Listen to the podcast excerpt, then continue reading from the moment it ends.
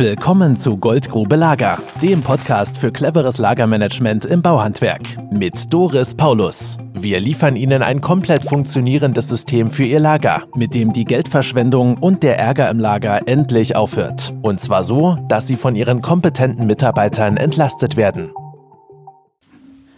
Das ist die Tonspur des Videos, das wir bei Innoline gedreht haben. Diesmal ist es Take 3. Hier geht Herr Gose gemeinsam mit meinem Projektleiter Herrn Matthias Oelze durch den Betrieb. Herr Matthias Oelze war der Projektleiter, der das Projekt bei der Firma Innoline umgesetzt und begleitet hat. Die beiden sprechen über Erfahrungen, die sie bei dem Projekt gemacht haben und wie Herr Gose seinen Betrieb führt. Das Video finden Sie bei www.paulus-lager.de slash YouTube in der Playlist für Fensterbau. Ich wünsche Ihnen viel Spaß beim Angucken des Videos und jetzt viel Vergnügen beim Anhören der Tonspur.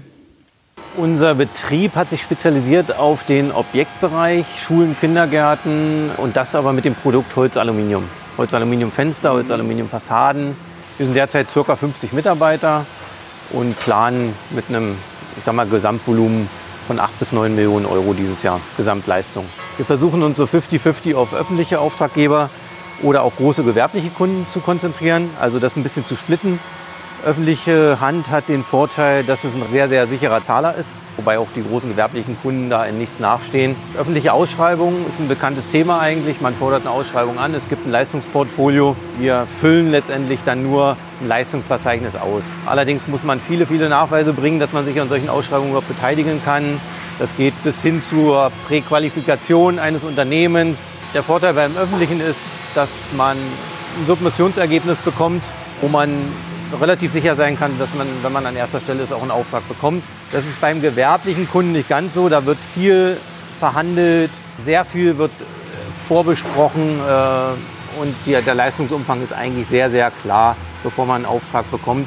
Die Chance ist aber groß, wenn man einen guten Job macht, dass man beim großen gewerblichen Kunden eben auch einen Folgeauftrag bekommt oder mehrere Folgeaufträge. Ja, beim Öffentlichen geht es immer wieder bei Null los. Man lernt sich immer wieder neu kennen.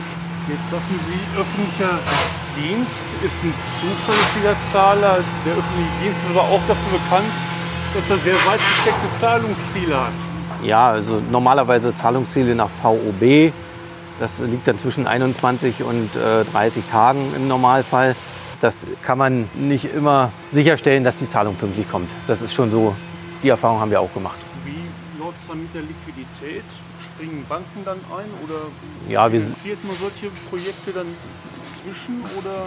Nein, also spezifische Objektfinanzierung machen wir nicht. Wir schaffen das im Prinzip im Wesentlichen aus eigener Kraft vorzufinanzieren. Und wenn wir merken, dass es ja mal eine, eine, große Vorfinanzierungsspitze gibt, dann hilft uns schon die Bank auch mal mit einer, mit einer kurzen Zwischenfinanzierung.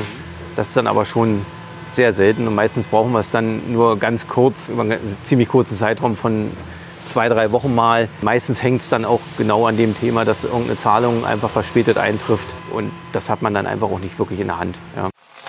Das war Goldgrube Lager. Wenn Sie mehr wissen wollen, melden Sie sich heute noch für ein Infogespräch.